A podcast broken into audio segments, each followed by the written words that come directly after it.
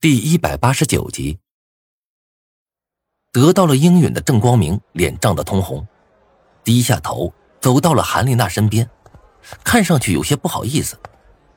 过了会儿啊，他像是接近珍宝一般，缓缓将嘴唇凑到了韩丽娜的嘴上，吻了上去。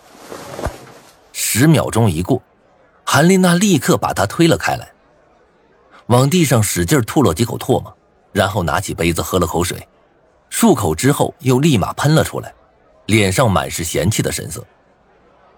郑光明站在一旁，脸上尴尬的紧。围观的同学看到这一幕，脸上也露出了几分厌恶的神色，不过却是对韩丽娜的。亲都亲了，现在还做这副模样，摆明就是在侮辱人。韩丽娜注意到众人的目光，收起自己的杯子，对郑光明说道：“别忘了。”你那份奖金也得给我啊！说完，他便回到自己的座位上。郑光明看着他，摸了摸自己的嘴唇，坐到座位上不说话了。幸运转盘第一轮圆满结束。眼见郑光明和韩丽娜只是亲了一下嘴，便能得到最少一万元的奖励，同学们的心纷纷热烈起来。这时。狼人又在群里公布了第二轮玩家的名单。当当当当当，周云、夏振阳。看到这两人，我先是一愣，随后觉得有些好笑。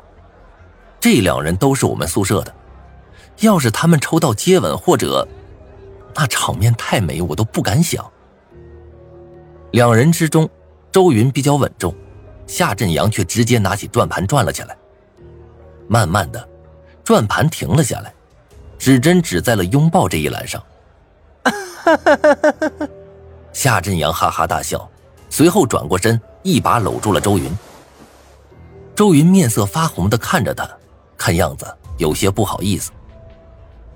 周围同学见状，纷纷笑着起哄道：“喂喂喂喂，哎，搂搂抱抱多没意思，振阳亲一个，抱到床上亲。”哎呦，你们看看，周云脸红啦！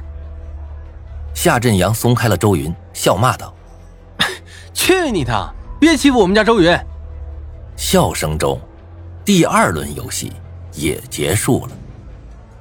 连续两队玩家的胜利，给了同学们很大的信心，大家慢慢的对此不再排斥，反而也期望着自己可以被选中这轮游戏。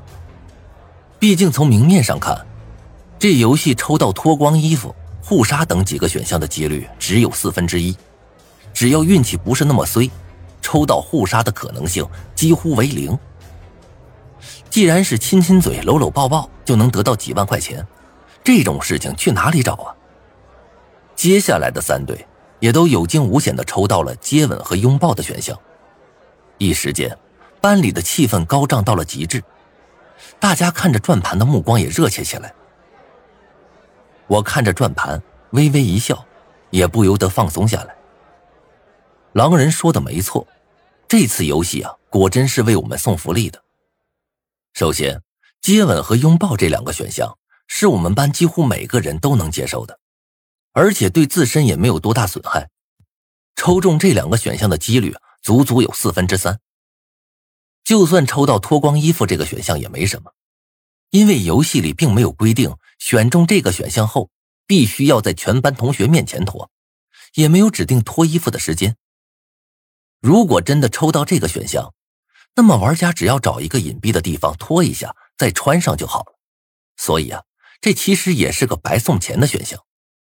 唯一麻烦的便是滚床单和互杀这两个选项了。不过从面前的情形来看，这两个选项应该是很难被抽到的。正当我这般想着的时候，新一轮的玩家再次被选了出来。这一次选中的是我们班的两个女生，一个叫秦一，一个叫宋月。有了之前那么多成功的范例，两女虽然有些紧张，但是也没有多害怕。宋月拿回了转盘，使劲一转，急切的看着转盘。转盘的速度慢慢降了下来，指针划过了一道道选项。最终，缓缓的在脱光衣服的选项下停了下来。全场皆静，宋月瞪大了眼睛，不可思议的看着转盘，声音带上了一丝哭腔：“怎么会这样？”秦一的脸上也瞬间变得苍白起来。这时，有个班里的男生看着秦一，忽然发出了一阵压抑到极点的笑声。众人循声望去，看见那人正是张胖子。张胖子站起身来，一边摆手，一边忍不住笑道：“哎呦，对不起，我不是故意的啊！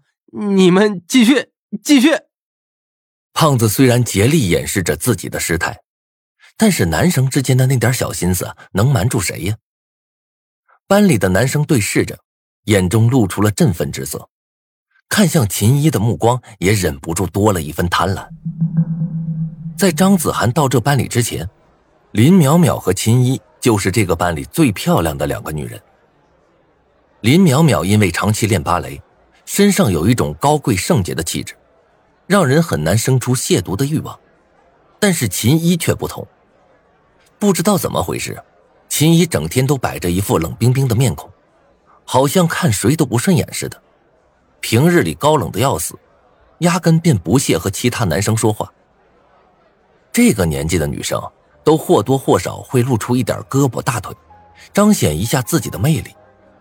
但是秦一却不同，不管夏天有多热。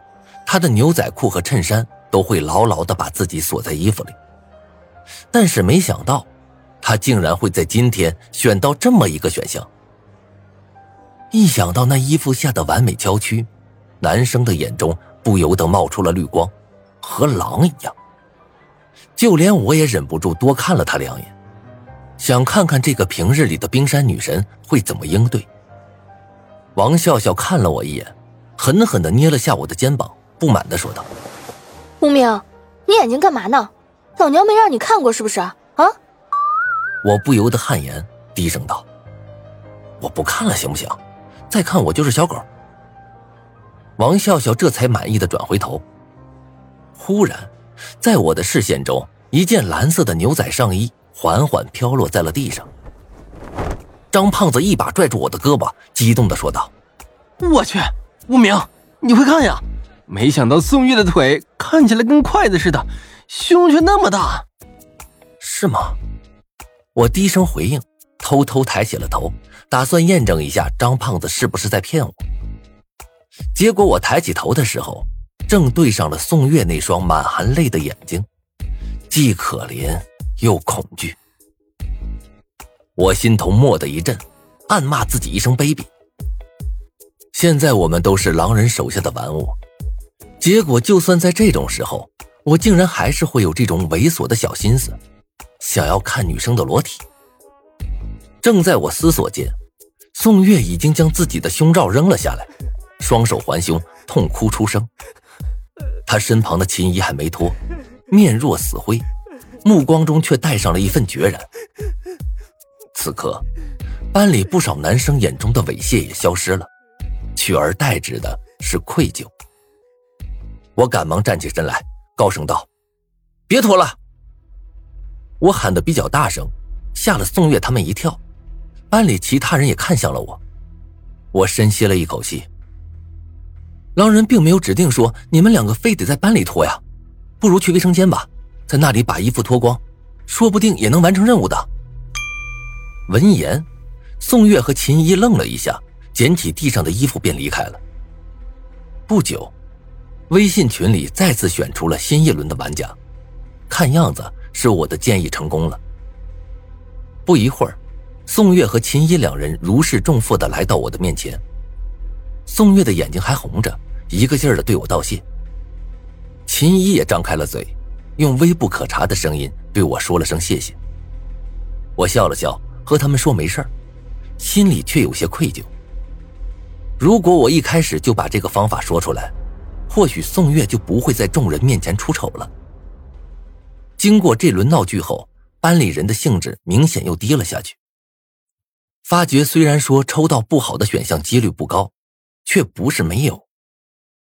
这概率其实就像矿难的几率一般，矿场工人遭遇矿难的几率大概是十万分之一。但是如果真的摊上矿难了，那么这个十万分之一便会瞬间改成百分之百。接下来的三组玩家都小心翼翼的通过了考验，但是最后一组玩家却又出事儿了。少杰和张胖子这两个人抽到了互杀。